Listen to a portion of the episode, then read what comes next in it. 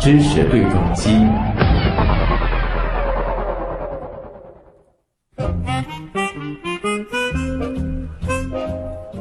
今天的知识对撞机呢，我们将从一段电影预告片开始。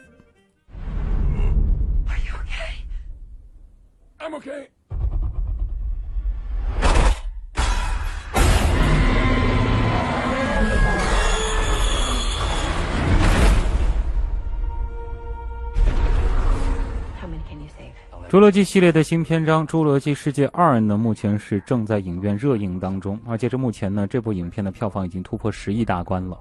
这一次的续集是承接上一集，讲述了侏罗纪世界主题公园和豪华度假村被失控的恐龙们摧毁已经有三年了，而如今呢，那个所谓的纳布拉尔岛已经是被人类废弃，而岛上幸存的恐龙们是在丛林当中自给自足。而当岛上的那座休眠火山开始活跃以后，克里斯·帕特拉饰演的欧文和布莱斯·霍华德饰演的克莱尔发起了一场运动，想要保护岛上幸存的恐龙们免于灭绝。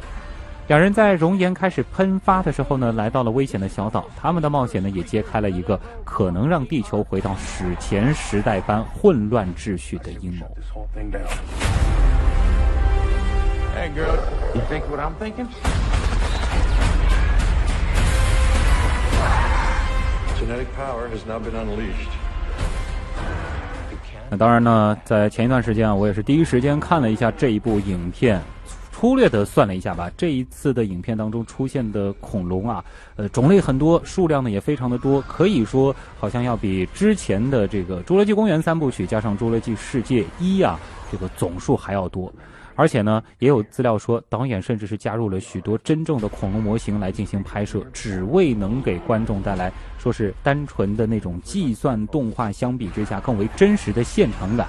电影的视觉效果不用说了啊，那个真实性还是能够骗住很多观众的。但是如果我们抠一些细节，它的科学性又如何呢？比如说《侏罗纪世界二》里的那些恐龙，它真的能够适应现代生活吗？那些复原出来的恐龙有可能长得就是电影里的那个样子吗？当然，还有那个大反派啊，叫帝王迅猛龙，它究竟是怎么一回事儿啊？这样子的恐龙，它有没有可能存在呢？今天的知识对撞机啊，来连线我们节目的一位老朋友啊，也是一位恐龙爱好者，上海自然博物馆的何鑫博士。何博士你好，哎，徐总你好，嗯。呃，不管是在上一部还是这一次的《侏罗纪世界二》里啊，大家应该都还记得其中的一只迅猛龙啊，这个是和男主好像关系比较亲密的，叫 Blue 的那个龙。但是呢，有很多的恐龙粉就说，好像这个迅猛龙和现在我们在科学上所描述的迅猛龙差异还是比较大的。能和我们先讲讲这个背后的故事吗？嗯，其实呢，这个迅猛龙的这个故事呢，其实已经是呃算是流传很久了。啊，因为什么原因呢？就是我们说这个迅猛龙啊，其实在中文的这个标准称呼里面，并没有迅猛龙这种这类恐龙啊。哦因为我们说呢，呃，它的它的这个英文名呢，其实确实就是说我就像我们之前所讲的很多动物知识一样，嗯其实就是它的这个学名，就是那个 Velociraptor。嗯那么这个词呢，其实指的是我们在中文里面标准翻译的话，应该把它叫做林道龙的。啊，而这种林道龙呢，是发现在我们呃亚洲的中亚这样的地区，包括蒙蒙古啊这样的地方的。而它的体型大小呢，嗯，呃，其实不比一只这我们说的这个这个鸡啊或者什么的它火能 大鸡这样的啊，啊，对，其实就是一个比较小，最多抬起来可能到人的这个脚膝盖这样的位置了。但是我们知道，动电影里出现这个迅猛龙呢，呃，都能骑了啊，很大的，对，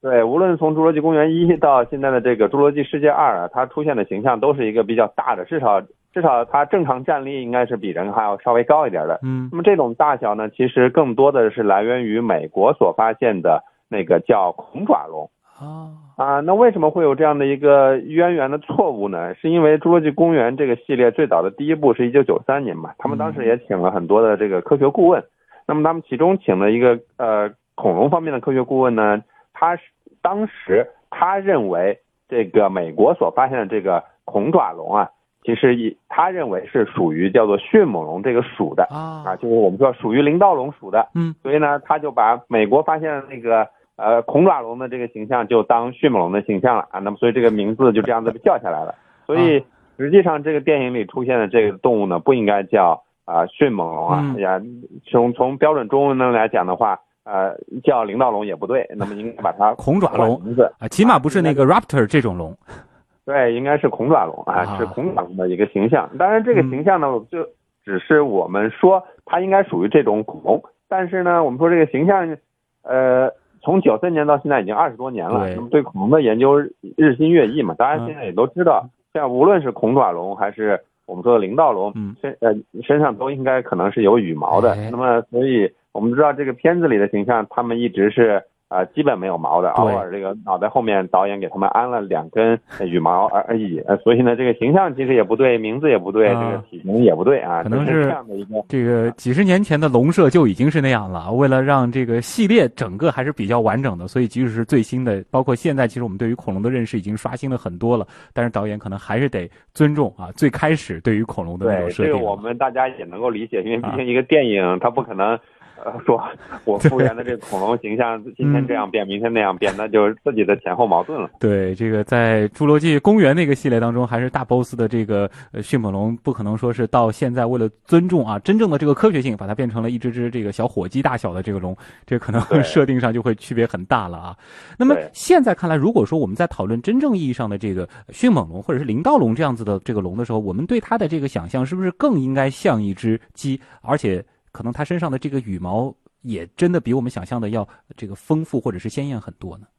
呃，确实是这样。嗯那我们说刚才用鸡来做比喻呢，其实只是大家去猜想一下它的形象啊嗯。其实它还是一个凶猛的这个 肉食性的恐龙嘛。嗯那么大家如果想观看这个迅呃这个真正的这个灵道龙的标准形象，其实在这些年拍的很多这种纪录片里面都反映它的一个标准的一个造型了，嗯就是身上毛是呃很丰富的羽毛，然后基本上是在我们说蒙古的这个这种这种半干旱区域，主要是捕食这个圆角龙这样一类的恐龙的。嗯那么大家可能也都知道有一个经典的。啊，这个灵道龙和圆角龙一起在搏斗过程中被掩埋之后的这样的一个化石那么这就是灵道龙的一个标准的一个造型。那么所以嗯我们在电影里把它叫迅猛龙呢，其实我们真正在标准的这个学科学一点的叫法，甚至都没有迅猛龙这个这个名字。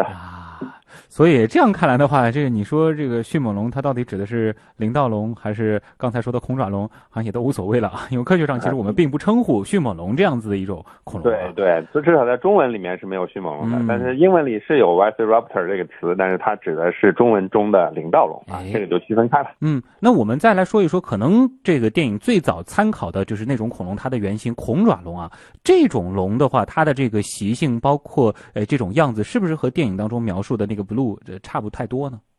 对，如果大家还关注过这个《侏罗纪公园》系列，还记得一九九三年那部电影的时候，那么其实最开始他们所拍的那个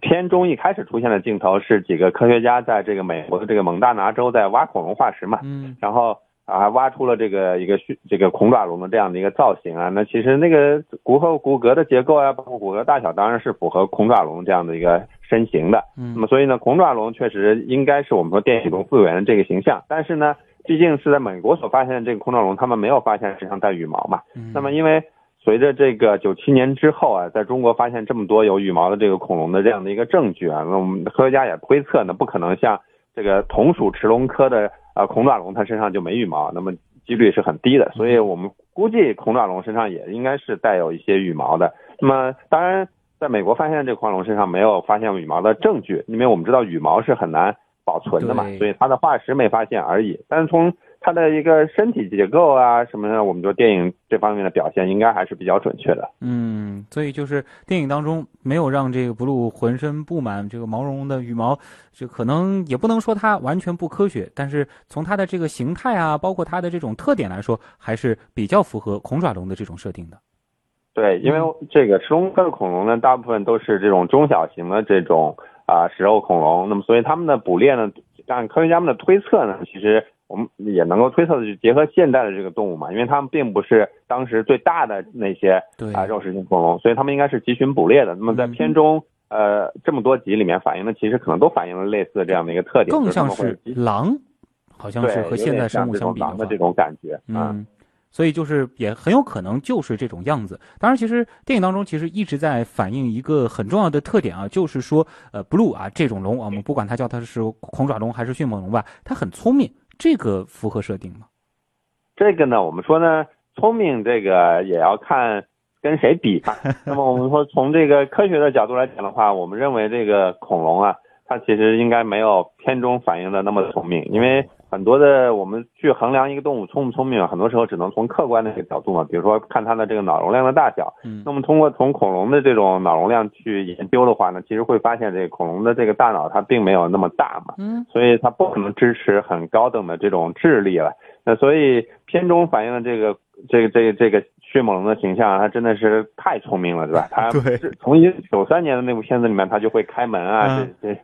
这种更恐怖，对，这当时的童年阴影啊。这现在的话，他这个角色好像逐渐逐渐洗白了，但的确也很聪明，还通人性，对吧？这个很关键。对，这个，所以我们说这个就是电影的一个艺术夸张了，因为恐龙真的应该不会有那么聪明。嗯，这个也很重要啊。好，我们直接聊一聊这一次电影的这个大反派啊。其实每一个侏罗纪系列电影，它都会有一个这个所谓的最终 BOSS 吧。这一次的这个 BOSS 呢，哎，又是一个好像是合成出来的龙啊，叫帝王迅猛龙。说呢是混合了非常多种的基因，然后呢，这个听起来感觉是非常非常的这个 怎么说？这个反正有一个说法就很进化吧。但是好像又有人说，它最后合成出来的这个龙，如果你真的从这个生物的角度，或者说是从古生物的角度去看的话，倒并不是说是非常先进的一种形态。这个能和我们说一说背后是为什么吗？嗯，这个确实我们说有些观众也是很专业的。如果我们去电影里可能。反映它的这个特征，大家可能没仔细看。但如果仔细想一想，它有一个这个张开嘴，好像吃吃一个人的那个手的那样一个镜头，它露出了这个牙齿。那么大家如果去关注过它的牙齿的话，会发现它牙齿是那种圆锥状的，就是有甚至是它那口腔里面有的就是在不同，就是我们说口腔中部的牙齿可能呈圆锥状，口腔前部的牙齿甚至还是。向前歪的那种，其实就整个从整体造型来讲的话，它这个这这个所谓的合成人造的这个恐龙呢，它这个嘴的里面的牙齿其实是很乱的，就是对，嗯，怎么说呢？我们说从标准意义上来讲，如果大家去经常去看这种恐龙化石，来博物馆去观察过的话，其实我们会发现这种呃。这种食肉恐龙的这个牙齿啊，其实还是有一定讲究的。虽然它们并不像哺乳动物一样有牙齿的分化，但是我们是能够看出来，比如像像霸王龙这个牙齿，它其实是会呈现一种我们说形容它的造型像一个香蕉，就是它有一个弧度，它是向后弯的，它是这样的，可以方便它去切割这样的肉。然后大家如果还记得这个呃，曾经这个《侏罗纪公园三》里面那个著名的这个主角棘龙，那么棘龙的化石呢，很多时候呃，现在大家如果去看的话。它的造型可能有改变，但是它牙齿还是那样。它的牙齿就是呈现一种这种长形的啊，当然也有一些圆锥，但是更多时候显得比较长。那么这个牙齿就适合去捕鱼。那么说这些牙齿呢都是有一定规律性的，都是一套，就是我们说是相互配合的。但是我们说在这只这个呃帝王迅猛龙，对它现在给了这样的一个名字，这个牙齿呢有的是。有弧度的，有的是这个就是一个锥形，有的甚至就是嗯，这方向感觉都有点怪。那么我们觉得从这个角度来讲的话，如果这只恐龙是真实存在的，那其实它的应该可以说说呃，可以说是一个比较原始型的这种肉食性的恐龙吧，因为它牙齿并没有显示出很明显的这种呃，比如说专一性，就是它我们不不能推测出它到底吃什么呢？所以这种看起来很乱的这种牙呢。呃，可能只能反映它这个食性比较广啊，那所以可能反映是它一个早期的这种肉食性恐龙的一些特点啊，就还没有专吃肉啊，可能就是从杂食在逐渐逐渐的往肉这个方向偏，估计应该还是吃肉，但是它的这个就是比较杂乱嘛，就是你。不能从这里推测出它应该主要利用这些牙的一个方式，嗯，所以我们觉得这个造型可能是因为导演故意想把它造成一个比较吓人的这种形象啊，更多还是视觉冲击了。因为我们现在假设的是什么呢？就是说，呃，虽然电影当中描述的这完全就是一只人造的或者说是人类合成出来的这个呃所谓的恐龙吧，但是我们假设的是，如果古生物学家啊刚好从这个 岩层当中凿出了一只这个所谓的帝王迅猛龙啊，这 Indoraptor 它的这个骨架的话，我们可能去推测它到底是一个什么时代的或者。说是在当时是一个什么样的位置的这种恐龙啊？用这样子的逻辑来进行推测啊！我在看电影的时候呢，对这一只恐龙啊，我当时有一个很很深的印象，就是感觉好像它的这个，比如说它的这个四肢啊，它的前肢好像有点长，然后呢，它的这个行动方式呢，又和我们呃通常印象当中的那种比较厉害的呃这个食肉恐龙有一些不一样，它好像更多喜欢爬，这个算不算也是一种比较原始的特征呢？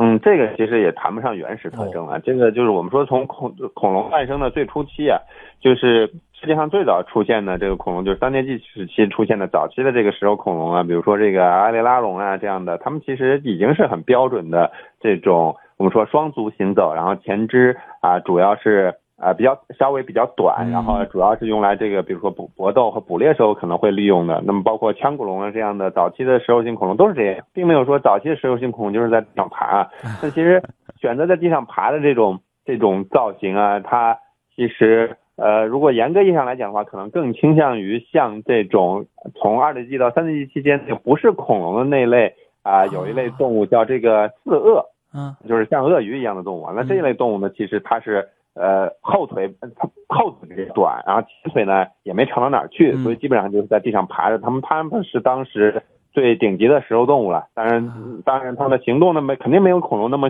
迅捷。嗯，这只是我们说跟这只人工。造出来的这种恐龙的一个相似性，但是我们说这个电影里所反映的这个恐龙喜欢爬来爬去的这种造型啊，尤其是在房顶上还爬，我觉得更多的可能还是导演出于为了吓人，吓人的这个角度吧，就是把它塑造成了一个有点像这种怪怪兽的对啊，在很多怪兽片里面这种。这种怪物就喜欢这种爬嘛，大家习惯了那个，尤其是像这个霸王龙的小短手这种设定啊，变得好像越来越萌了之后，可能的确是让它长一个更长的这种手，张牙舞爪的，让人觉得更加的恐怖啊。对，啊，总的来说就是这一只龙的这个塑造，如果说真的把它放在当时的那个呃，比如说侏罗纪啊，或者是白垩纪，它也不一定能够爬上食物链的顶端，是吗？嗯，其实呢，我们说这个所谓的食物链的顶端啊，还是要在生态学的一个范畴里去讨论嘛。那么说什么是食物链？它只是一个地区、一个范围、一个区域的所谓的这个呃这这一堆生物群落里面，它是不是占据了一个顶级食肉动物的一个位置？所以呢，我们说这个如果把这只恐龙放回去了，那如果比如说它放回去这个地点，它没并没有比它更大的啊其他的肉食性恐龙，那么你可以说它是啊占据了这个地方的食物链的顶端。那假设比如说真的。有像霸王龙这样的恐龙存在的话，那么我们相信它肯定不会比霸王龙更凶猛，或者说这个捕食 呃这种这种植食性恐龙的能力更强嘛。所以它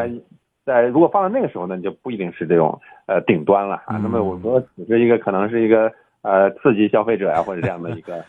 这个位置，对，不管怎么说啊，这一次这一只龙啊，风头还是出的很足的啊。虽然说他这一次其实最后他败给的这个对象啊，倒不是啊以前好像大家这个 喜闻乐见的这个霸王龙。我们说回到霸王龙吧，其实霸王龙这次在电影当中还算是出了一次场啊。这个倒是让我想到了，因为侏罗纪公园其实从最最开始就有霸王龙的存在，而且好像每一集都会对它有一个致敬。那么到了侏罗纪世界，其实我们对于霸王龙的认识，是不是说这几十年来也会有一些更新？嗯，其实呢，我们说这几十年对暴龙的认识呢，其实更新相对也不是很多吧。因为暴龙，我们知道美国这边发现的这个霸王龙啊，就是暴龙科的这个不同种的这个呃暴龙啊，就是霸王龙只是暴龙的一个一个呃一个种嘛啊。那么在这这么多化石里面，其实对它的研究还算是比较充分的。当然也有一些争议，就是。呃，可能更早吧，可能是十几年时间前这样的争议，就是霸王龙到底是吃什么的，或者说霸王龙的跑步速度到底有多快？嗯，那么很多人会争议，就是霸王龙是不是吃腐食的？那么当然也有这更多的科学家还是倾向于它应该是主动捕食的。那另外关于霸王龙的这个奔跑速度啊，我们知道这个侏罗纪系列电影里面。啊，尤其是这个《侏罗纪公园一》里面，它追吉普车嘛，这个速度还是相当快的。那么很多的科学家认为，它其实可能并不能那么快的奔跑，尤其是以霸王龙这样的体重，如果以那样的速度进行奔跑，我们知道它中间《侏罗纪公园一》里面它撞撞断一撞断一一很粗的一棵大树嘛。像这种情况下，如果这个恐龙真的摔一跤，就是在科学家的眼里面，就从生物物理学的角度来 来讲的话，它这个摔在地上，它肯定就不可能再爬起来了，就是它因为肯定就会骨折，它不可能。有这样的支持它奔跑的这么快、这么大的一个力度，所以关于霸王龙的认识还算是比较充分的啊。就只是说电影当中所表现出来的它的一些动态啊，或者是这种细节上来说，可能呃不太符合真实的这个情况。当然，真实的情况本身也是科学家基于这些骨骼啊等等进行的一个推测。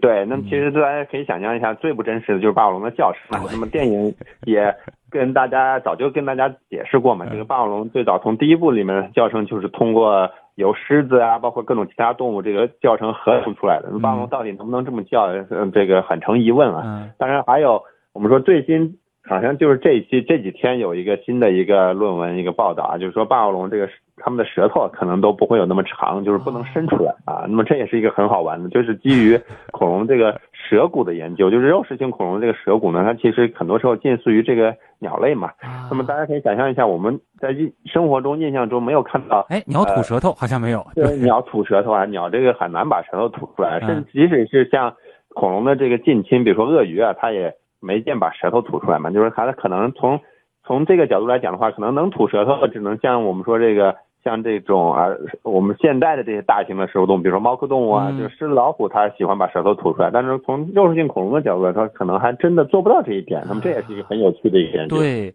当时电影啊，因为比较早，它可能为了表现这种这个呃恐龙时代的顶级掠食者他们的这种动态，更多的还是会参考一些现代的这个顶级的肉食动物。当然，这些其实更多的是哺乳动物，和它们还是差了很多的。对，嗯。好，我们再回到这一次的这个《侏罗纪世界二》当中的一些这个大家伙们啊。电影当中其实有一只龙，呃，出场的时间不是很长，但是呢，它其实算是推动剧情的一个关键了，叫冥河龙啊，就是头上圆圆的啊，很光溜溜的，好像边上还有一圈这个小角角，然后它是把这个墙壁给撞开来了。这只龙，呃，真的存在吗？或者说，如果是放到这个现实当中，它真的那么耐撞吗？嗯，其实呢，我们说这个龙当然是真实存在的，就是它其实从分类的角度来说的话，是属于叫肿头龙这一类的。嗯，那么肿头龙如果大家有印象的话，在这个《侏罗纪公园二》里面有出现过，他们当时准备去捕捉很多恐龙，跟这一集一样，也是捉恐龙要往大陆运，然后就有一个肿头龙，就是展示了自己这个所谓的铁头功啊。那么。我们说呢，这个从科学上来讲，这个肿头龙包括敏河龙，它都属于肿头龙这一类。但是也有科学家认为呢，其实敏河龙可能只是肿头龙的啊，也同样也只是肿头龙而已。那为什么这样说呢？因为很多科学家会研究发现，就是从体型角度来讲的话，这个敏河龙只有肿头龙的一半。然后另外呢，科学家们还发现有一种恐龙叫啊，给它命名叫龙王龙。这种龙呢，它它的这个。就是脑袋跟头头骨啊，包括上面那些刺，它们从冥河龙、龙王龙到这个肿头龙，它们形成一个递进的关系，就是越到肿头龙呢，它这个脑袋上越圆，就是脑头骨越来越厚，那个顶越来越厚，越能撞，刺越来越少啊。那么这个龙王龙是刺儿最多的，然后这个我们说这个冥河龙呢是介于两者之间。那么从这个角度来讲的话，科学家就认为这可能我们说的这个冥河龙就是。肿头龙的幼年啊，或者说青年个体的一个形象，长大之后就不就就变成肿头龙那样了，所以这也是一个一个疑问吧，就是科学家的对此也有争议，就是冥河龙到底是不是一个很有效的一个物种？嗯，对，这个就是古生物当中一个比较有趣的点了，很有可能就是两个我们看上去形态上有点像，又感觉好像差的挺多的这个两具骨架吧，它有可能就是同属一个物种的，只是它的生命当中的不同的时期啊。啊，像它的这样子的这个厚厚的这个头骨，在当时的话，就现在推测下来，是不是就是为了，比如说是撞一些这个肉食者，然后让自己能够更安全呢？嗯，这个呢，其实我们是无从得知的，但是我们可以从现生动物的这个生活习性来推测。嗯，我们知道在现生的这个动物里面，也有些动物喜欢用脑袋顶来顶去、撞来撞去。大家可以想象，就是那些羊。对啊，那么很多这个。呃，比如说在我们中国有分布的这些盘羊啊，它们就喜欢在繁殖季节就撞。那么这个盘盘羊，我们也知道，它脑袋上面那两根角是很粗壮的，是呈这种圆形向后向后面尖儿朝后的。那么像这种来回对撞的主要的目的是这个雄性之间争夺配偶用的。那么当然，我们也也可以想象，就假设真的有一个盘羊的这个呃。它的天敌，比如说雪豹去攻击它，那么这个盘羊当然也会去努力，在跑不掉的情况下努力去撞一下。但是我们说这个撞对于这种顶级食肉动物来讲的话，那么其实只要躲开，那么可能也就过去了，然后再扑到要害就把它可以解决掉。那所以从推测回中生代这个时期呢，我们说肿头龙虽然这个脑袋是挺硬的，但是对于这个大型捕食者，比如说那些巨大的食肉恐龙来讲的话，它这个可能抵抗能力还是比较有限的，所以它脑袋上长这么厚的一个壳啊，更多的我们推测可能还是是一个性选择，就是我们说这个同性之间用来争斗配偶、争夺配偶用。只是说厚了之后，可能顺便可以用来偶尔撞一下敌人啊。他最初的这个初衷更有可能还是因为性选择，因为雄性之间的这种对于配偶的争夺啊。对，嗯，这里是正在播出当中的新闻实验室啊。此刻我们对话的是我们的老朋友上海自然博物馆的核心博士。我们先进一段广告，广告之后呢，我们继续和大家来聊聊《侏罗纪世界二》里的那些恐龙们。两年间，张大爷眼睛经常干涩发痒不舒服。哎，老了，眼睛不管用了，可真难受啊！在广播里听到了好视力中老年眼贴。专门缓解视力疲劳引起的眼睛模糊、流泪等症状，可以先试用。我也打电话来试试，四零零七幺零二幺零二。三天后，好视力中老年眼贴送到了张大爷手中。嘿，用了这好视力中老年眼贴呀，眼睛啊舒服多了，看电视、看报纸都不费劲儿了。好视力十八年老品牌，好产品不怕试。打进电话就送六包眼贴，让您放心试。前五百名来电订购的，免费再兑多功能收音机一台。好视力郑重承诺，七天无理由退换货。四零零七幺零二幺零二，四零零七幺零二幺零二。本品具有保健作用，不能替代药物。牛顿把三棱镜放在阳光下，把阳光的本质告诉世人。卢瑟福在实验中利用金箔建立了原子的有核模型。达尔文通过对兰花的实验，参透了自然选择的奥秘。自然的奥秘往往隐藏在平凡之下。新闻的魅力也不仅只有事实本身。周一到周五每晚二十点到二十一点，东广新闻台新闻实验室，一起从新闻里长知识。欢迎回来，正在直播当中的东广新闻台新闻实验室，我是旭东。今天呢，我们是和上海自然博物馆的核心博士啊，一起来看一看《侏罗纪世界二》里登场的那些大家伙们啊。为什么用这样一个词呢？可能有一些朋友已经注意到了啊，这里边其实有一些虽然呃也是很震撼，但很多朋友都知道，他们其实不能叫做恐龙。呃，这里的话，可能还是想请这个核心博士和大家呃再来说一说啊，因为这些这个物种的确还是在电影当中登场了。就是开始那个非常巨大的，包括在电影结尾的时候也登场过的，在海里边的这个血盆大口这个生物，它到底是什么东西啊？这个呢，其实我们说它是属于这个苍龙啊，苍龙科的这个苍龙。那么苍龙呢是很典型的，我们说这个海生爬行爬行类啊，尤其是我们知道这个，如果大家经常喜欢看恐龙相关的纪录片的话，如果反映到水里面，那么其实有很多的这个海星海生的爬行类，包括。从这个早期的这个鱼龙啊、蛇颈龙啊，到后面这个啊，我们说这个中龙类啊、上龙类，一直到苍龙啊。那么呢苍龙呢，其实是呃，我们说是属于到中生代这个白垩纪最后才灭绝的啊，这个大型的海生爬行动物了。那么它的一个特点呢，其实大家在电影里面也看到了，它展现的也是蛮淋漓尽致的，就是它的一个整体的造型啊啊。呃，基本是正确的。但我们说这个苍龙的体型呢，可能是做的还是略微大了，略大了是吧？啊，因为实际上我们发现这个苍龙的骨骼呢，化石没有那么大啊。当然，很多时候电影喜欢把它夸张一点嘛。对啊，尤其是它，我们知道在《侏罗纪世界一》里的时候，对，掉了一个大白鲨给它吃啊，那么这是这个体型差距过大了啊。那么这是一点。那么大家如果去识别苍龙的话，其实看它的尾巴就知道了，苍龙的尾巴是很长的，而且它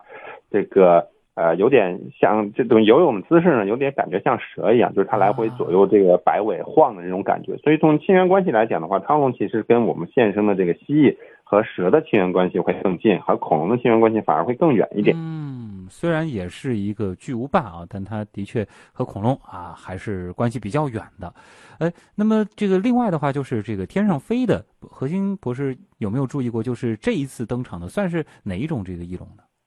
嗯，其实这次登场这翼龙呢，其实基本就看不清啊，就是它基本上就是一闪而过了，火山爆发时候就就不就飞走了这样的一个状态。那其实很很难说，但是我们知道，在在侏罗纪这个系列里面，其实登场过的这个呃翼龙啊，包括这个呃侏罗纪公园二和侏罗纪公园三里面出镜的，尤其是在三里面出镜的那个无齿翼龙啊，那么它的呃还叼着人嘛，叼叼飞来飞去，算是这个大反派之一了啊。然后在这个侏罗纪世界里面，它也从飞出来叼过人。另外还有在侏罗纪世界里面那个大的所谓的鸟笼被炸了之后，然后里面飞出来的还有一种那个长尾巴的大脑袋的那种翼龙，那个叫真双齿翼龙，它嘴里面牙很多嘛，那么跟无齿翼龙形成了一个鲜明的对比。那么这就是电影里好像就出现过这两种啊翼龙。那么它其中的这个无齿翼龙呢是。从历史历史上分布来讲来讲的话，它是白垩纪的恐龙嘛，而真双齿翼龙呢，我们说它可能是一个更早期的这样的一个翼龙的一个形象。那么电影里就出现这两种我们说的，呃呃，可能他们也没有去着更多的笔墨嘛，但是我们知道世界上呃曾经出现过的，地球历史上曾经出现过最大的飞行动物，也就是也是翼龙，那么就是我们说最大的那个风神翼龙。那么如果以后有电影，如果能把这个翼龙放到电影里面，其实肯定是相当壮观了，因为它基本上比一个小型飞机还要大。嗯，这个的话可能就期待之后的这个《侏罗纪世界三》了啊！哎，对，本来《侏罗纪世界》说的也不是这个恐龙世界嘛，这像翼龙这样子的这个中生代的天空当中的巨兽啊，也是深受大家喜爱的。呃，我们再来说一说整个的这个《侏罗纪》。公园啊，到现在的这个侏罗纪世界，它的这个设定吧，因为我看到有这样子的说法，就是说说整个的这个呃纳布拉尔岛吧，说大约估算下来也只有五十七平方千米。那如果说这个类比一下的话，可能这个还不如咱们上海那么大。有人就说了，像这样子的空间，呃，肉食性的恐龙、植食性的恐龙那么的多，而且块头都那么大，他们真的能够和平共处吗？是不是说没有那个火山的喷发，他们可能按照这个生态学的说法，他们可能也活不下去呢？嗯，这个确实是我们说这个，如果大家去较真去考据它的这样的面积的话，确实我们也换算过嘛，它的面积只有五十七平方公里，那么这个面积才相当于我们的。现在的上海的静安区加上黄浦区，就是也就是市中心区这么大一点面积，那么可以想象这个岛其实是相当小的。对于这么多恐龙来讲的话，呃，充其量我们说这个呃啊，当然我们从这个角度我们就可以理解为什么这个地方叫侏罗纪公园了。那么确实它就是一个公园的这种大型的野生公野生动物园、野生公园这种这种大小了。那么所以电影里面讲这个岛上有那么多的这个呃这个恐龙啊，然后尤其是这个植食性恐龙都后来因为公园。基本没人管，之后都是自己吃东西，那么他们还能活下来。尤其是那些大家看到那些植食性恐龙，都都是有很大的嘛，就是像万龙啊这样的，这个食量是相当惊人的。那么他们这个，你我们可以想象一下，这个万单一只万龙啊，它的体型大小就是相当于这个呃大概五六只这个非洲象这样的一个大这个这样体。体型大小，那么这如他们怎么吃东西呢？那么以这样的这样的状态，那么其实岛上的植物很快就会被消耗光啊。那这个前提是这个他们能吃岛上这些植物，因为我们也知道，这个恐龙时代恐龙主要吃的植物并不是现在我们在世界上看到那些主要的植物嘛。对。当然，抛过这个概念，就是即使他们能吃那些植物，那么他吃不吃得饱，那么就是一个很大的问题。那么另外，我们再说它的那些肉食性恐龙，我们知道这个大家。联想一下，我们现在对于很多野生动物保护里面的一个关键的说法，就是这个地区域一定要有充足的食这个食草动物来供它捕食。那么另外这个区域也要足够大，那么才能有这么多的食草动物能够满足它的捕食。那么大家可以想象一下，像呃俗话说这个一山不容二虎嘛，那么一个老虎的一个生活范围都是要相当大的，它们也不容允许其他的。比如说，同样是老虎，同样是是这个其他的，比如说豹子待在这个领域里面，可能都要相互攻击。对。那么在电影里看到那么多种肉食性恐龙，其实都待在那个岛上，那其实这个应该是经常会有冲突的。那么在这种情况下，其实他们能不能存活下去，肯定是一个很大的疑问。但是电影里告诉我们，他们都活得挺好的，所以 这也是一个有趣的一个一个一个。错误的地方吧，是，而且这个好像看上去，这个食草动物和食肉动物啊，它们两个的这个数量也并不是说差距的特别的大啊，这个真的是让人觉得好像挺有趣的。这只能说，呃。电影毕竟是电影嘛，这个艺术它本身可能要侧重表现的东西，呃，和 真正科学上要关注的这个东西还是不太一样啊。啊，不管怎么说，这部电影还是可以让很多的这个恐龙爱好者啊，这个在电影院当中一饱眼福的。毕竟啊，把这些久远的生物能够通过现在的这个技术活在大荧幕里，还让人非常过瘾的。那么今天也再次感谢我们的老朋友上海自然博物馆的何鑫博士，和我们带来了这样的有趣的分享，谢谢您。再见，哎，谢谢大家，再见。其实呢，对于古生物学家来说啊，要知道恐龙当年真实的生活方式呢，就得像是刑侦人员去破案一样啊，通过分析史前的恐龙足迹等等呢，才能够去破解出当事龙的什么体重啊、啊奔跑速度啊、行走方式，包括群体个数等等这样子的详细信息。然而呢，呃，就在最近啊，中国地质大学的邢立达副教授带领考察团队呢，是在中国山东盐城对一大批恐龙足迹进行了研究。和鉴定，其中最引人瞩目的呢，就莫过于四道平行的小型恐爪龙类的足迹。这也是科学家首次通过足迹直接证实了这一类恐龙的群居生活特性。那么这一科研成果呢，已经在本月十八号发表于《白垩纪研究》这本刊物上。那么这次发现的恐龙足迹点呢，无论从规模上还是数量上，都属于非常的罕见。这个足迹呢，可以说是包含了食肉性恐龙和植食性恐龙以及鸟类在内的七种类型，共有三百多个脚印，也是记录了三指型、中型兽脚类、小型兽脚类、微小型兽脚类、两指型小型恐爪龙类。窄间距犀角类和宽间距犀角类足迹的主人等等，曾经生活在此的痕迹。这一地区恐龙足迹的多样性令人震惊，简直就是一个活生生的，你可以想象出当时的动态的白垩纪恐龙公园啊。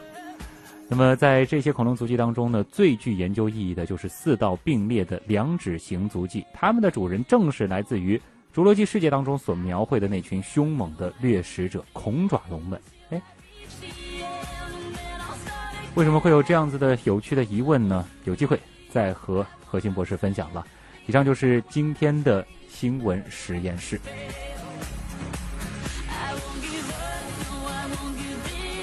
本次节目监制音乐评朱颖，编辑盛演自王威，我是旭东。在这个双休日，也欢迎各位继续锁定东广新闻台有先锋派报告的周末版，在星期天呢还有极客秀陪伴大家。我是旭东，咱们下周见。